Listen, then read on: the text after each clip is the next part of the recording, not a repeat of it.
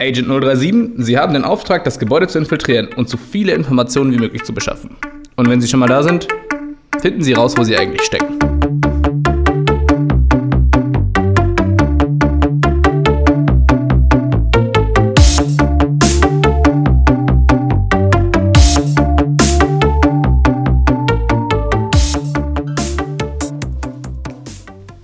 In dem Social Deduction Game Agent Undercover nehmt ihr eine von zwei Rollen ein.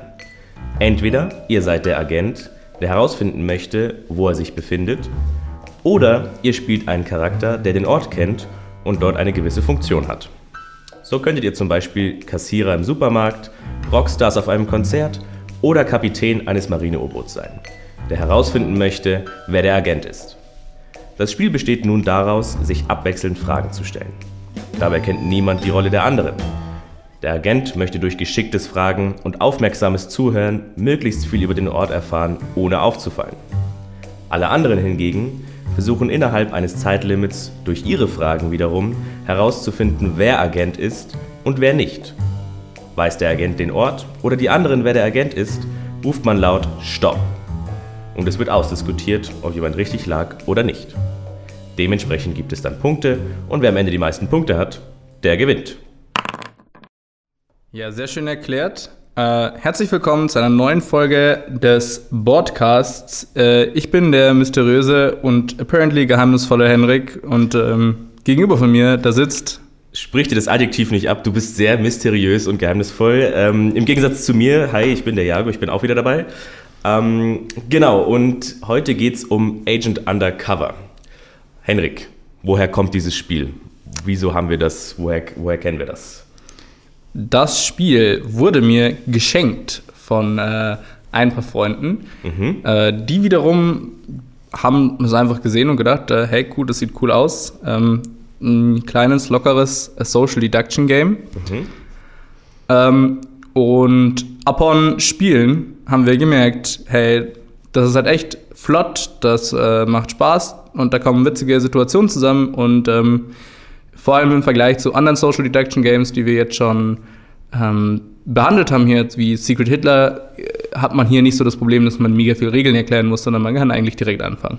Genau, und das ist auch genau das, was ihr mitnehmt. Also äh, nach der Folge habt ihr quasi das perfekte Social Deduction Game für zwischendurch oder zum Einstieg ähm, direkt an die Hand und ihr erfahrt noch alles, was man darüber wissen muss. Also entweder ihr kennt das Spiel ähm, oder ihr kennt es nicht. Auf jeden Fall habt ihr was ähm, davon.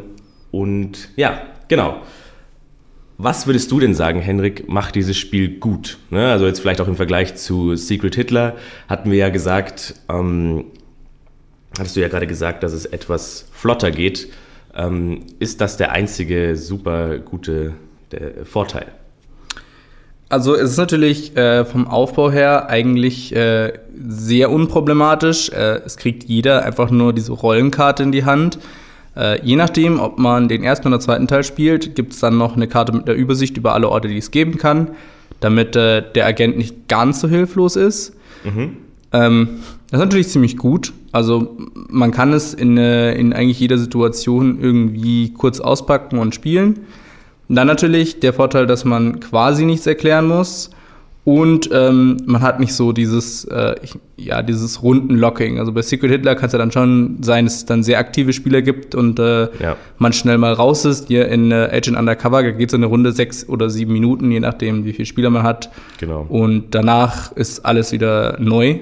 Ja, also auch je nach Zeitlimit. Ne? Also das Zeitlimit, ähm, das kann man ja sich mehr oder weniger dann äh, setzen, wie man will. Meistens sowas im Bereich acht bis zehn Minuten, vielleicht sieben oder sechs ist sogar noch besser ähm, ist sehr gut. Ähm, aber würdest du nicht auch sagen, dass das ähm, Setup von dem Spiel, vor allem auch das mit, dem Kart, mit den Karten, ähm, die jeder zugeteilt bekommt und die Karte mit den Orten drauf, dass es dann doch recht fragil ist? Speziell für Leute, die quasi das Spiel noch nicht kennen ja, und sich nicht genau, nicht genau wissen, wie sie sich verhalten sollen. Ja, also zum Beispiel, wenn man jetzt als Agent komplett die ganze Zeit nur drauf schaut, was habe ich denn hier für Orte, wo könnten sie sein oder so, dann fällt man natürlich sehr stark auf und wird eher in die Agentenecke gedrängt. Ähm, genau. Und äh, ja, was, was sagst du dazu? Würdest, würdest du nicht auch sagen, dass es dann doch etwas leicht zerbrechlich ist, das Setup vom Spiel? Speziell äh, am Anfang. Ja, ja und nein. Also ich verstehe, was du meinst. Äh, Gerade zu dem Thema, man guckt viel auf diese Karte. Ähm, es bietet sich an, wenn man nicht auffallen will, dass man am Anfang zumindest sich die mal alle durchgelesen hat. Und man hat sicherlich dann auch einen Vorteil als äh, jemand, der es öfter spielt, weil man die Orte halt auch irgendwann kennt. Ähm, per se, das Einzige, was ich sagen würde, was fragil ist, ist, dass auf dieser Karte mehrere verschiedene Informationen stehen. Ja. Und ähm, ich glaube, ich weiß auch, worauf du hinaus willst. Manchmal, wenn man nicht zuhört, dann kann man das missinterpretieren und dann Fragen stellen zu äh, Texten auf der Karte, die auf der Agentenkarte gar nicht drauf sein können.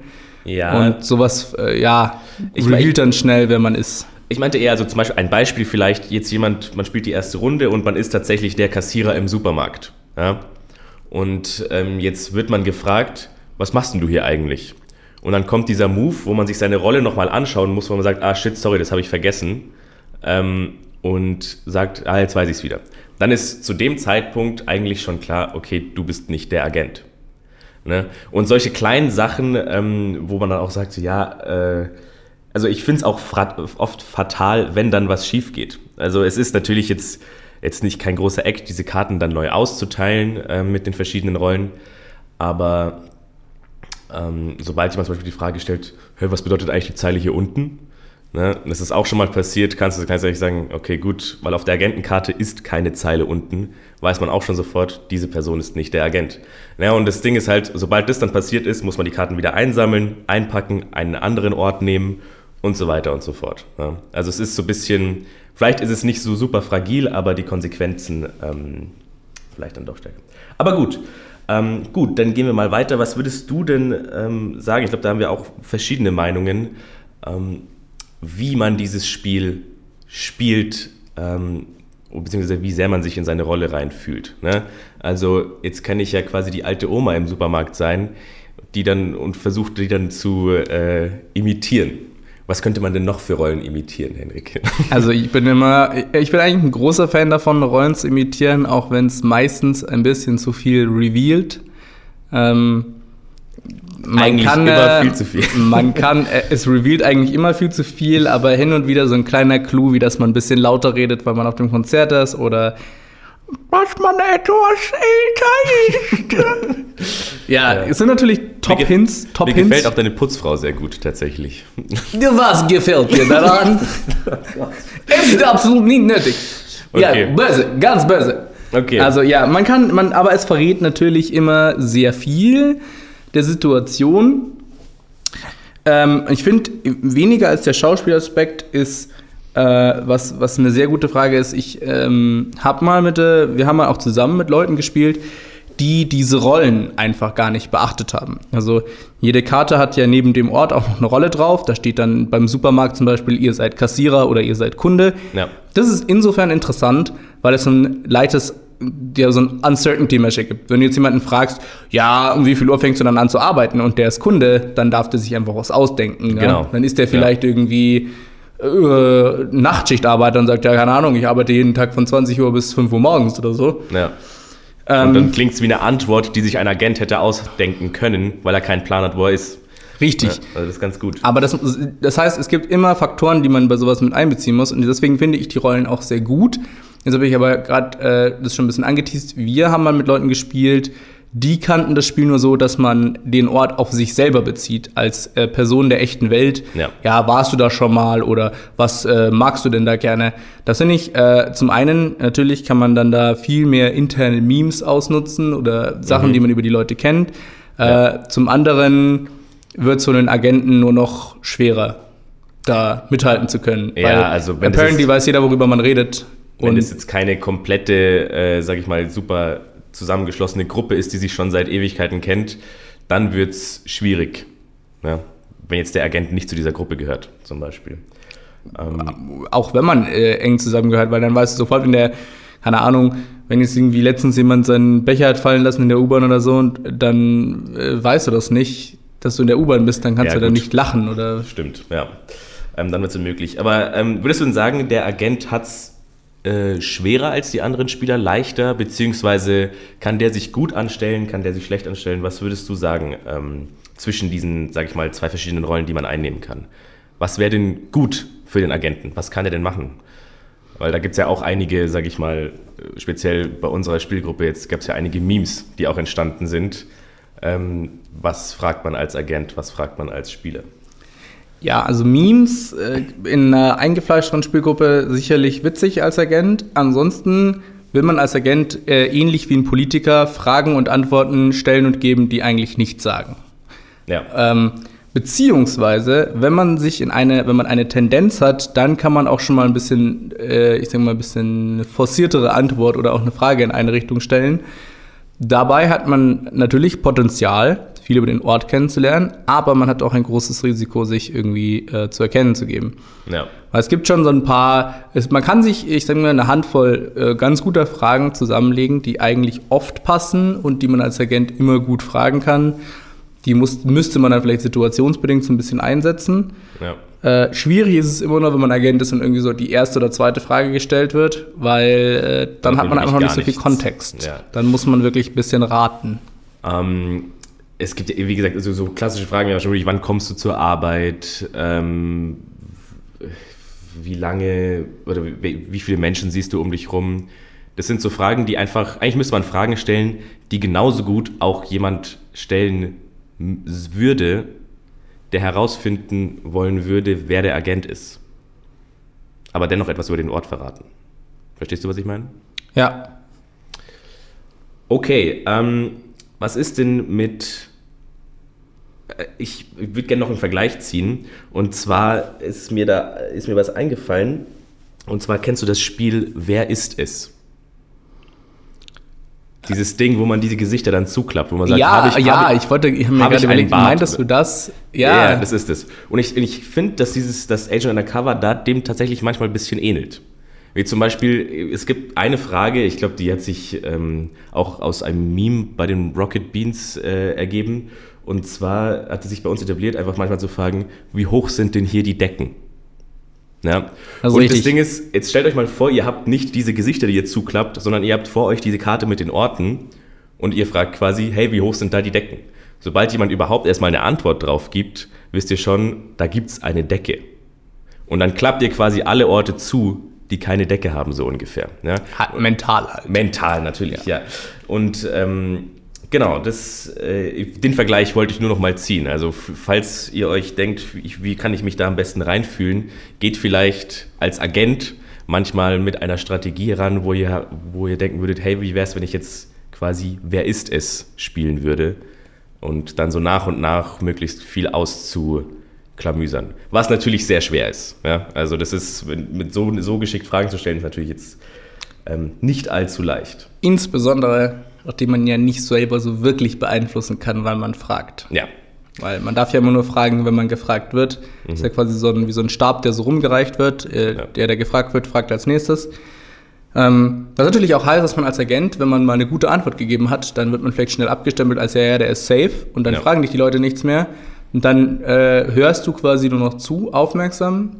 Äh, du weißt, du wirst vielleicht nicht mehr direkt als Agent enttarnt, aber du hast eine gute Position jetzt, den Ort zu erraten. ja. Ähm, wie schaut es denn aus bei den anderen Spielern, die quasi eine Rolle haben? Ähm, was ich mir da gedacht habe, was eine gute Strategie ist, oft, ist, ähm, weil du es vorhin so schon angesprochen hast, Memes bzw. interner Humor. Ja? Also versuch Fragen zu stellen, die irgendwie eine Emotion oder irgendwas auslösen, was eigentlich nur Leute checken können, die tatsächlich dort sind. Ne? Und dann kannst du quasi ausmachen, okay, gut, jetzt mache ich irgendeinen Joke, den nur Leute aus dem Marine-U-Boot verstehen. Ja? Alle lachen, bis auf eine Person. Und wenn diese Person dann nicht checkt, ah, ich muss mitlachen, weil ich bin ja auch hier. Und so kann man, ich glaube, das ist eine ganz gute Strategie für die äh, anderen Spieler, wie man es angehen könnte. Ja, die Lachstrategie ist sehr fies. Die kann auch manchmal schief gehen, weil es einfach Leute gibt, die dann trotzdem nicht lachen, Genau, die es nicht checken zum Beispiel. die es ist auch paar vielleicht einfach nicht checken. Äh, wir hatten jetzt schon einige Situationen, wo die äh, Lachtheorie fehlgeschlagen ist, wo jemand gesagt hat, ja, das muss man doch checken, da gibt es nur noch eine Antwort. Und dann hat aber ein Spieler, der sogar wusste, wo man war, nicht die richtige Antwort gegeben, weil äh, äh, den Witz nicht gecheckt hat oder weil er vielleicht gerade nicht aufmerksam war. Ja, Ähm, birgt aber ein bisschen Risiko, funktioniert aber natürlich ganz gut. Also da sehe ich jetzt vor allem bei wiederholtem Spielen schnell kann man Patterns erkennen. Also man hat irgendwann so ein bisschen Codewörter, Ja. die dann natürlich auch der Agent kennt. Ähm, das heißt, so, wenn man immer die gleiche Gruppe spielt, ist es vielleicht so ein bisschen Self-Balancing. Wenn man aber nur so eine Kerngruppe hat und dann hin und wieder andere Leute mitspielen, dann kann man das schon ziemlich ausnutzen, dass man irgendwann relativ schnell weiß, wo man ist oder das auch kommunizieren kann, ohne wirklich äh, einen direkten Hinweis zu geben. Mhm. Und was würdest du sonst noch sagen, wären geschickte Strategien, ja, also um, um den äh, Agent zu entlarven? Ist es klug, sich möglichst schnell Leute auf die eigene Seite zu ziehen? Oder sollte man eher so lonesome unterwegs sein und konstant kritisch sein allen Leuten gegenüber? Oder braucht man irgendwann diesen Leap of Faith zu sagen, hey, ich kann es nicht zu 100% wissen, ob er jetzt der Agent ist oder nicht, oder sie. Und ähm, ich sage jetzt einfach, hey, ganz ehrlich, wir beide sind doch nicht, sind doch von dem Ort hier. Hilf mir mal bitte, wer das sein könnte. Also, dass man wirklich versucht, so ein bisschen in die Diskussion zu gehen. Macht das Sinn oder was würdest du sagen? Ja, da wird die Zeit dann ein bisschen knapp. Ähm, also Mhm, True, ja, richtig. Jetzt haben wir dieses, wer ist es? Halt der Agent macht es mit den Kater, die Spieler machen das im Prinzip mit den anderen Spielern. Also jeder muss in seinem Kopf so kleine Männchen umklappen und ähm, manchmal fragt man eine Frage und man kriegt eine super gute Antwort und dann hakt man in seinem Kopf einfach ab und sagt, ja, okay, der ist safe. Und ich glaube, auch diesen Leap of Faith muss man dann machen, Ja. ähm, gerade um seine Frage- und Antwortzeit dann auf Leute zu konzentrieren, bei denen man sich nicht so sicher ist. ja.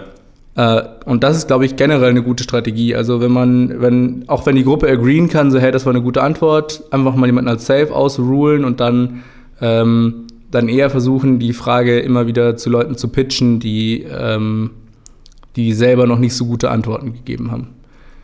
Ja, aber auf jeden Fall äh, seht ihr schon, es gibt dann doch recht viel auch strategische Tiefe, nenne ich es jetzt mal, in dem Spiel, obwohl es dann doch recht simpel ist und wie gesagt schnell in diesen ähm, sieben Minuten.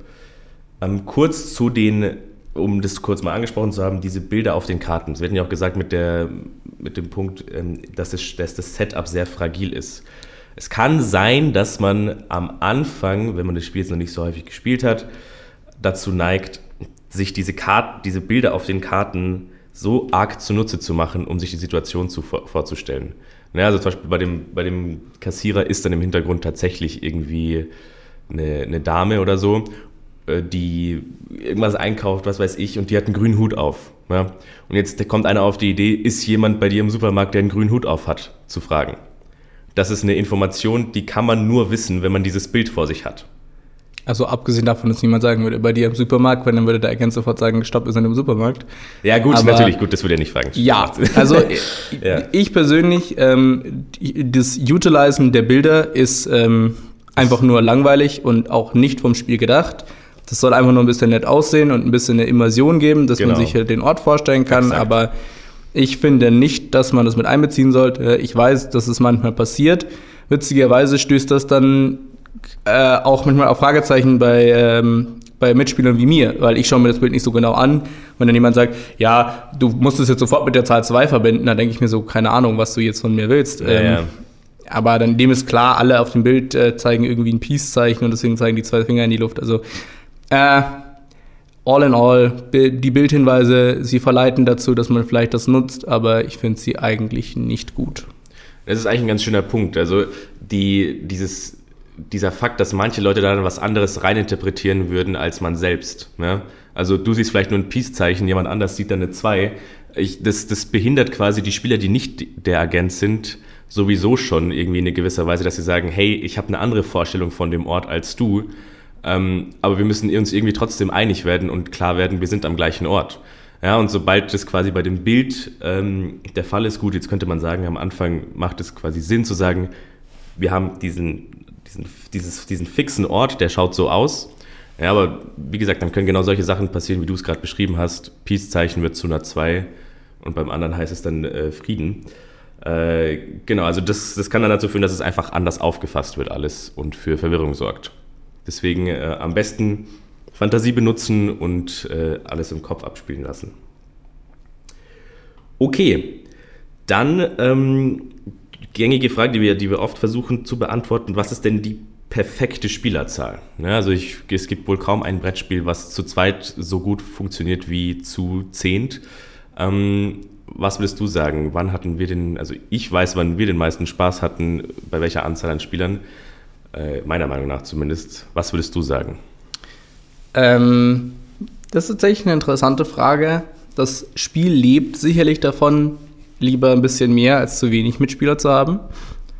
Ähm, es gibt aber einen Punkt an Spielern, wo ich sagen muss, die, wo dann die Konzentration Nicht-Agenten auf Agenten äh, ja, überhand nimmt. Ja. Also, es gibt immer sagen, nur einen Agenten. Ja, richtig. Es gibt nur einen Agenten ähm, mit einem Agenten würde ich meine perfekte Spieleranzahl auf ungefähr fünf einschätzen. Mhm. Dann kommt ungefähr jeder auch mal zu Worte und äh, der Agent ist nicht so ganz overwhelmed davon, dass eigentlich jeder weiß, wo er ist. Ja. Könnte man vielleicht sogar auf vier reduzieren? Ich würde fast sogar vier sagen. Ist Personal Preference. Ähm, aber das Schöne ist bei dem Spiel, finde ich, äh, ähm, dass die Leute krass bei der Sache bleiben. Jeder will zuhören, weil jeder genau wissen will, was wurde gefragt und was wurde geantwortet. Und ich habe das Gefühl, je mehr Leute das werden, desto eher neigen die Leute dazu, weniger zuzuhören. Ja, was passiert da hinten in der Ecke am Tisch? Keine Ahnung, das kriege ich gar nicht mit. Und je, je, je weniger das Leute das sind, desto mehr bleiben sie bei der Sache und desto, desto spaßiger wird es dann auch. Aber fünf ist jetzt auch kein Drama. Ja? Also wenn man jetzt nicht komplett abgelenkt ist von den leichtesten Sachen oder von, von irgendeiner App auf dem Handy, dann passt es schon. Aber ja, vier bis fünf hätte ich auf jeden Fall auch gesagt. Da würde ich jetzt äh, gerne kurz nochmal einen Schwenker machen zum zweiten Teil. Ich habe es vorhin schon ein bisschen angeteased. Äh, es gibt Agent Undercover 2 oder Spyfall, wie die englische Version heißt. Ähm, es bleibt das gleiche Spiel. Es gibt neue Orte, mhm. aber es gibt mehr Rollenkarten und zwei Agentenkarten pro, ja. äh, pro Ort. Und Super gut. Ja. Das finde ich dann sogar noch viel lustiger, weil da würde ich dann sagen, eine Spieleranzahl von sieben bis acht mit zwei Agenten macht nochmal eine ganze Ecke mehr Spaß als mit äh, vier bis fünf Spielern und einem Agenten. Ja. Ähm, einfach, weil man zwei Agenten hat und die können sich auch gegenseitig Sachen fragen und dann fragen sich halt zwei Leute, was die beide keine Ahnung haben, wo sie sind. Ja, das ist super.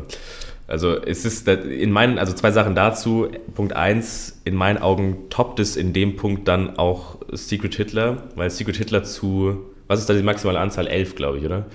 Ähm, zehn. Zehn. Secret Hitler zu zehn versus Agent Undercover 2 zu zehn ist halt von, allein, allein von der Dynamik her passt es halt viel besser irgendwie. Ja, natürlich immer noch viele Unterschiede da und man kann den Vergleich vielleicht nicht ziehen, aber als Social Deduction Game ähm, finde ich, funktioniert es da dann besser. Punkt 2 ist es einfach cool zu sehen, man denkt sich bei Agent Undercover 2, okay, gut, was können sie machen, mehr Orte hinzupacken. Aber nein, sie haben es tatsächlich geschafft, nicht nur eine, also eine tatsächliche Erweiterung von dem Spiel zu machen und nicht einfach nur mehr Content zu bieten, sondern es ist einfach tatsächlich, man, man twiddelt so ein bisschen die Regeln, ähm, packt einen weiteren Agenten dazu und ähm, das ist tatsächlich auch Mehrwert, was man da kriegt. Ja, hoppla. Gut, ja. Absolut. Ähm um jetzt nochmal kurz äh, auf das erste Spiel oder generell auf Agent Undercover zurückzuleiten, und zwar mhm. Punkte. Wir haben über Punkte geredet ein bisschen, ähm, aber irgendwie sind wir da jetzt gar nicht mehr drauf eingegangen. Äh, woher kommt das? Ganz einfach, wir spielen nie mit den Punkten. Ja. Denn die Punkte machen nicht so viel Spaß. Ja. Willst du da ein bisschen drauf eingehen, Jago? Es ist nicht, ja, genau. Also es ist ich finde es eigentlich schön. Ja? An sich finde ich es schön, dass es da nicht so viele Punkte gibt. Das hat nicht so ein. Es, es ist nicht, der Geist dieses Spiels ist nicht so competitive wie jetzt bei einem Secret Hitler zum Beispiel. Als Liberale oder als Faschisten willst du da unbedingt gewinnen und dich klug anstellen. Natürlich auch bei dem Spiel, ja. Aber ich fand, dass die, also am Ende steht der Sieg des Agenten beziehungsweise der Sieg der Leute, die nicht Agent sind. Ähm, und da sind die Punkte jetzt nicht so dramatisch. Aber an sich ist das Punktesystem so ein bisschen, ähm, ich finde es erstens ein bisschen odd, ja? also es ist nicht so intuitiv, äh, weil es ja verschiedene Szenarien gibt. Also zum Beispiel hat der Agent Stopp gesagt, hat, hat er den Ort erraten, beziehungsweise hat er den Ort nicht erraten. Ja, weil in jedem Fall, wenn der Agent versucht, den Ort zu erraten, ist das Spiel danach, ist die Runde danach beendet. Und für beide Szenarien muss es ja irgendwie Punkte, Punkte geben. Dann sagt einer der anderen Stopp, ähm, findet den Agenten, ähm, kriegt dann der die Person, die den Agent explizit benannt hat, mehr Punkte als die anderen. Und es gibt irgendwie so ein paar Szenarien, ähm, die man da abdecken muss. Und ich würde sogar sagen, dass es etwas unbalanced ist. Ne? Was möchtest du dazu sagen? Hast du da was zu sagen? Also findest du nicht auch, dass es etwas zu sehr pro Nicht-Agent ist von der Punkteverteilung her? Nee, eigentlich nicht. Okay. Ähm, es ist eher schwierig, wenn man so wenig Runden spielt, weil der Agent, wenn er Stopp sagt und den Ort errät, kriegt halt vier Punkte und wenn man als normaler Spieler gewinnt, kriegt man nur einen Punkt. Das heißt, Ah, ja, sorry, man ich braucht nicht, nicht Agent, sondern Agent. Ja. vier Runden, um das dann wieder einzuholen, wenn Ja. man immer gewinnt. Ja. Ähm, das Ganze ist im zweiten Teil ein bisschen ausbalancierter, dadurch A, dass es zwei Agenten gibt. Und äh, theoretisch, also man muss, der, man muss halt auf diese kleinen Details achten, sowas wie der erste Spieler, der den Agenten verdächtigt hat, also nicht zwingend der letzte, bei dem der Agent dann auch actually aufgedeckt wird, Ja. kriegt dann nochmal einen Bonuspunkt und man kriegt äh, ähm, äh, zwei Punkte als Agent, wenn man verdeckt bleibt und jemand anders beschuldigt wird. Also die Punkteregeln sind ein bisschen weird. Ich kann mir vorstellen, dass sie äh, funktionieren. Also ich meine, die haben es ja auch getestet. So, es wird ja wohl einigermaßen fair sein. Aber A, das ist ein Spiel, das lebt davon, den Spaß im Moment zu haben, irgendwelche Fragen zu stellen und währenddessen zu lachen und nicht davon, dass man am Ende Punkte zusammenschreibt und irgendwer hat definitiv gewonnen. Ja. Ähm, B, keiner hat Bock, die Punkte mitzuschreiben. Ja. Und äh, C, es, sie braucht, es braucht sie einfach nicht. Man, Ja. Wenn man sich an den Rest der Regeln hält, jeder darf nur einmal jemanden nominaten, äh, der, den er als Agenten hält, dann hat man viel mehr Spaß davon, äh, dass man dass man die Runde fertig hat und als man als Agent gewonnen hat, als dass es jetzt irgendwie wichtig ist, dass man das Gesamtspiel gewonnen hat. Weil als Agent hat man immer den Anspruch und Bock darauf, irgendwie den Ort zu erraten. Das ist ja dann auch der Spaß dabei. Dabei sein ist alles. Ne?